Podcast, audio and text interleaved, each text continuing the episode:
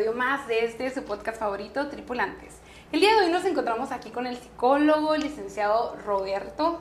Roberto, bienvenido. Ah, muchas gracias, muchas gracias por invitarme y por estar aquí en este podcast dando algún tipo de información que pueda ser de utilidad. Súper bien. Pues mira, el día de hoy traemos un temita especial, interesante, pero antes de caer en ese gran tema, me gustaría, Roberto, que nos contaras un poquito de ti. ¿Quién Ah, eres? ¿A qué te dedicas?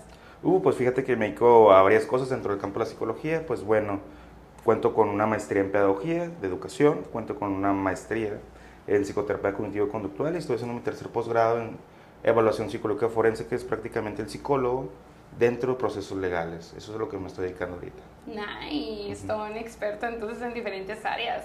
Pues encantados de tenerte aquí, de verdad te agradecemos mucho, sobre todo el tiempo que le das ahorita a los jóvenes por este gran capítulo. Y el tema que traíamos el día de hoy es sobre la culpa. ¿Qué es la culpa? ¿Quiénes somos aquellas personitas que hemos pasado por ese sentimiento?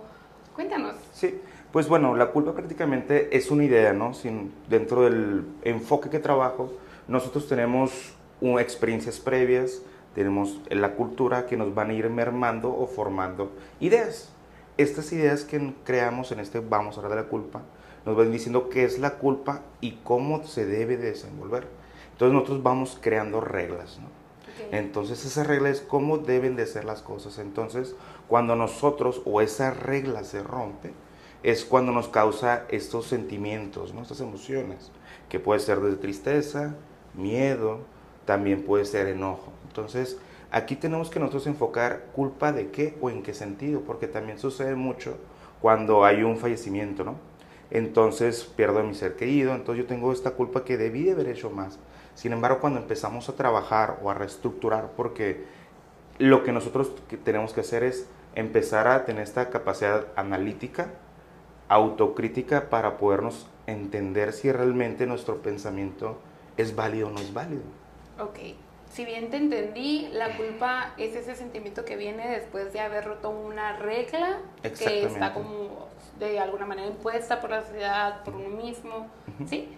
Ok, Sí, es prácticamente la regla nos dice qué es esto, cómo Ajá. lo se aplica y si se rompe es cuando nos crea estos malestares, ¿no? Un ejemplo también puede ser que siempre pongo muy en claro, ¿no? Yo, yo Roberto Barrientos trato de ser una persona muy puntual y para mí es una persona que no es puntual, esa es una regla. ¿Qué crees que pasa? Pues yo lo empiezo, primero me enojo porque si yo yo tan tarde, ¿no? sí, claro. Entonces ahí estoy rompiendo la regla y entonces me crea unos sentimientos o unas ideas de culpa y digo, ah, yo debí de haber hecho esto, ¿no? Y me empiezo a autoflagelar, decir, soy un flojo, debí de haber hecho esto. Exactamente, sí, sí.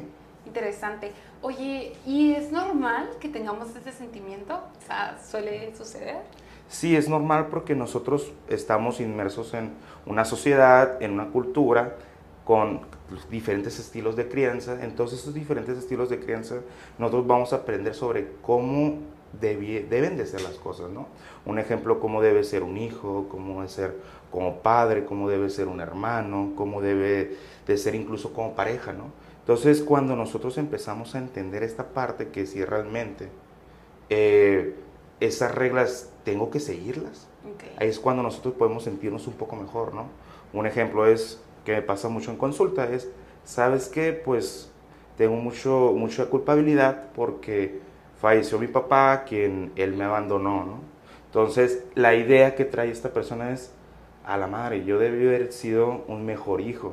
Esa es la regla, ¿no? Que esto empezamos a formular, oye, pero ¿por qué pues, debiste haber sido un mejor hijo si realmente él te abandonó, si realmente no hubo un vínculo? Y es cuando empezamos a reestructurar todo el esquema, ¿no? de lo que yo traía en mis pensamientos ¿no? respecto a esta situación. Wow, suena interesante. Oye, Roberto, cuéntame, este, con la culpa se aprende a vivir. Digo, yo he escuchado que se acepta, pero por ejemplo, a mí me ha, me ha costado un poco de trabajo, este, con amigas, por ejemplo, que tuvieron un problema, no sé, con su pareja y ellas sienten cierta culpa porque a lo mejor no pusieron de su parte o porque la pareja hizo ciertas cosas que no, estuvo, no estuvieron a lo mejor bien. ¿Cómo aprendemos a llevar esta culpa a pesar de la situación? Te pongo un ejemplo para darme a entender mejor. Claro. Por ejemplo, a lo mejor yo me siento culpable porque, no sé, este, mm, no, no hice un trabajo que tenía que hacer y a lo mejor nadie notó que me faltó ese trabajo, pero yo me siento culpable porque no lo hice. ¿Ay, qué puedo hacer con ese sentimiento de, de culpabilidad, ¿no? Pues yo creo que aquí es cuando nosotros tenemos que empezar a trabajar con la responsabilidad, ¿no? Entonces, si bien es cierto, yo fue mi error, ¿no? Porque somos humanos, tenemos que comprender que somos humanos. Fue mi error, pero ya cuando se vuelve a repetir, ya es donde nosotros empezamos a ver que ya hay un problema a trabajar. Pero si tenemos, como les mencioné desde un principio, una capacidad crítica, analítica, de autoconocernos, vamos a decir, ¿sabes qué? Pues es lo que pude haber hecho en ese momento, pero, me tengo que empezar a responsabilizar. Porque también pasa mucho en esta parte de, de, las relaciones de pareja, como bien mencionas, ¿no? Entonces, ¿sabes qué? Pues te fui infiel, ¿no? Y se empieza a trabajar mucho, ¿no? Y entonces en terapia vemos que si bien es cierto, fue infiel, pero esta persona si quiere, pues empieza a tener un cambio, ¿no? O sea, ¿sabes qué? Yo voy a tomar las medidas para no volverte a ser infiel, porque al final es parte de una, puede ser una forma de cómo yo afronto los, las situaciones, o la otra es una decisión, porque la fidelidad es una decisión claro. también. Oye, y se vale de como, no sé, ya tú en terapia, ¿no? Bueno, en estos consejos de las personitas que nos escuchan el día de hoy, este, en, en, caso de que yo haya hecho algo así, no sé, fui infiel o engañé a mi mamá en alguna situación, ¿cómo se maneja el proceso de culpa? O sea, ¿te responsabilizas cuando lo dices o te puedes responsabilizar, responsabilizar aunque no lo digas? ¿O cómo podría ser la manera más ideal de manejarlo? Pues si se empareja, lo ideal es que se le diga a la persona, ¿no? Sin embargo, va a ser ¿eh? recurrente. Tiene que decir. Lo ideal no sería, sin embargo, si no se hace, también hay que entender que el por qué lo hizo, ¿no? Entonces eso es parte de la, la, la, clásica de los psicólogos, ¿no? Depende, ¿no? Porque es un contexto que no sabemos, ¿no? Sin embargo, cuando mencionas esta parte de qué puedo hacer yo para mitigar la culpa, yo creo que es, vuelvo a lo mismo, reestructurar para modificar todo esto y qué es lo que yo puedo hacer es ser lo más responsable conmigo mismo, con mis valores y también con la otra persona que es algo que actualmente se está planteando mucho en redes sociales, no sé si lo han escuchado, que es la responsabilidad efectiva, ah, ¿no? Entonces, ¿sabes que estoy tratando de ser responsable efectivamente? El ejemplo, ¿no? De los ex. ¿Qué pasa, no? Entonces termina la relación y por el mismo proceso de duelo, pues está, está en un proceso de desapego, ¿no?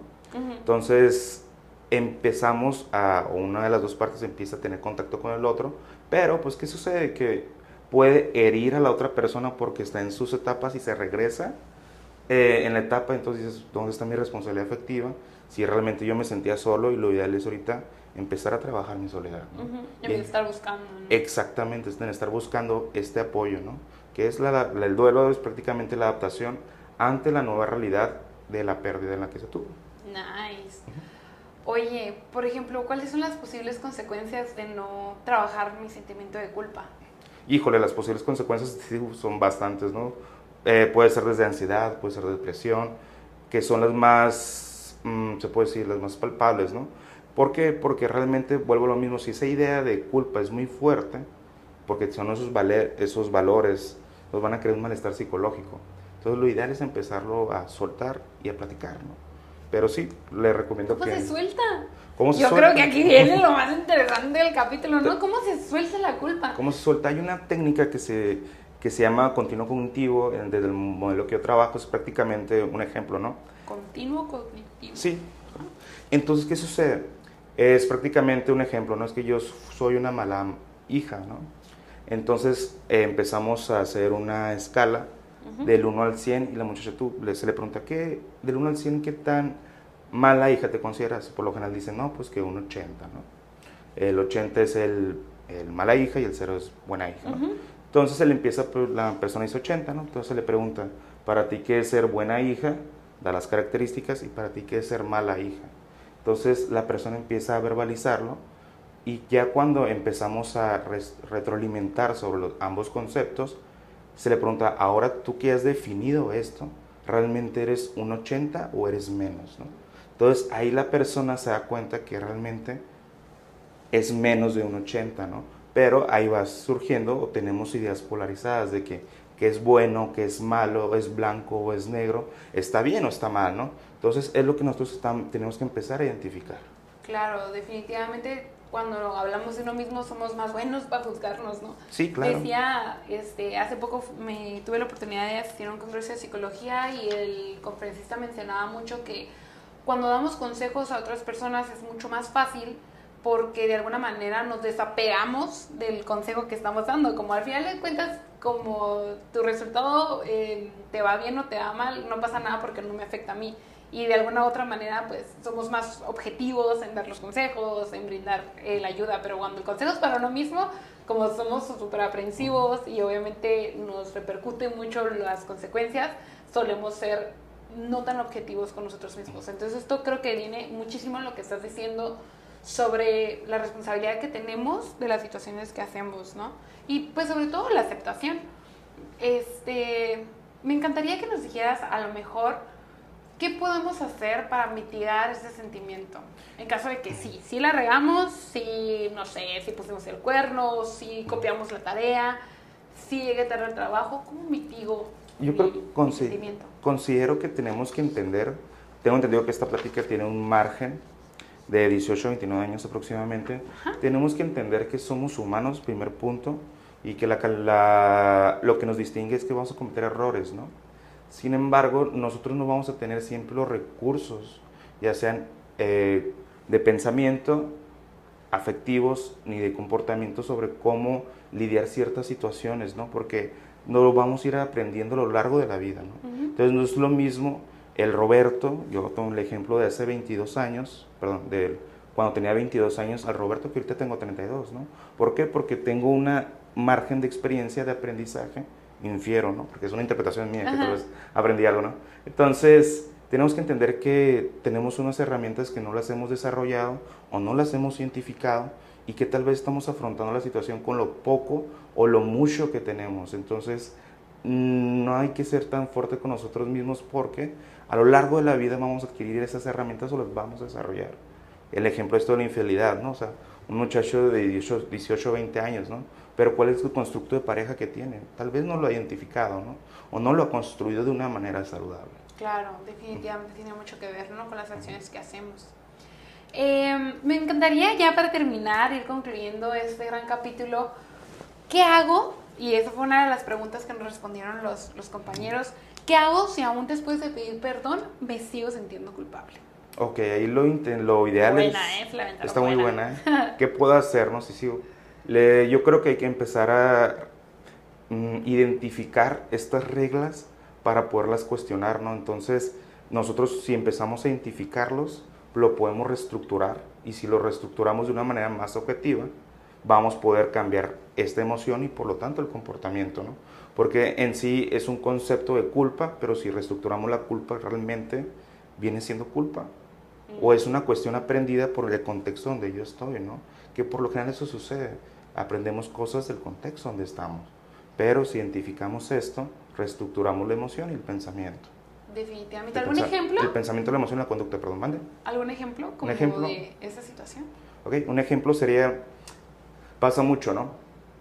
El de, es que yo soy mala madre, ¿no? Y es una muchacha que eh, se embarazó joven por las condiciones que tenía, los pone 17, 18 años. ¿Qué habilidades maternas puede tener un adolescente de 18 años? Entonces, ya que crece, ya tiene 30 años, 32, dice, es que fui una mala madre. Yo, sí, pues efectivamente sí lo fuiste, pero eras un adolescente que nadie te enseñó a ser madre, tenías unas herramientas muy precarias que tuviste que aprenderlas conforme la experiencia te lo fue dando, ¿no? Entonces, realmente lo que hiciste, ¿eso te hace ser mala madre? No, pues tampoco, ¿no? En muchas ocasiones nos juzgamos conforme al pasado en vez del presente, ¿no? Entonces, híjole, pues que me faltó hacer esto y lo otro. Sí, claro, ¿no? Te faltó, pero no podemos cambiar el pasado. Tenemos que aprender del pasado para modificar nuestro presente, ¿no? Definitivamente. Ya digo, yo ya repetí esa palabra como siete veces en todo el capítulo, ¿no? Pero sí, me encanta, creo que tienes mucha razón y creo que es algo que definitivamente pudiéramos poner en práctica, el aprender a reestructurar los pensamientos y las reglas que a veces tenemos en nuestra vida diaria. ¿Alguna otra cosa que te gustaría comentar sobre este gran, gran tema, Roberto? Eh, no hay que ser tan duros con nosotros mismos, somos humanos, sin embargo tenemos estas ideas que vamos aprendiendo que es esta idea de que debí de haber hecho más o tengo que hacer más, y si no me etiqueto, ¿no? Entonces, lo ideal es no ser tan duros con nosotros mismos, vamos a ir aprendiendo y realmente nada es perfecto, ¿no? Entonces eso es lo que nos va a ayudar a nosotros a apaciguar o a sentirnos un poco mejor. Excelente. Muchísimas gracias. De verdad, yo creo que va a haber muchos tripulantes aquí entusiasmados con este capítulo, por lo cual si les gustaría tener más información de ti, dónde se pueden contactar, si ah, les gustaría recibir servicios, algún... Ok, es página en Facebook, psicólogo Roberto Barrientos, y en Instagram también sic.roberto Barrientos Figueroa. Entonces me pueden buscar ahí y pues yo creo que serían mis únicos Contactos. Contactos Excelente, súper bien. Pues ya saben, muchísimas gracias nuevamente por estar el día de hoy con nosotros. Agradecidos estamos contigo y con ustedes, tripulantes, que nos siguen en estas grandes emisiones de su podcast favorito. Hasta luego, buen día. Bye.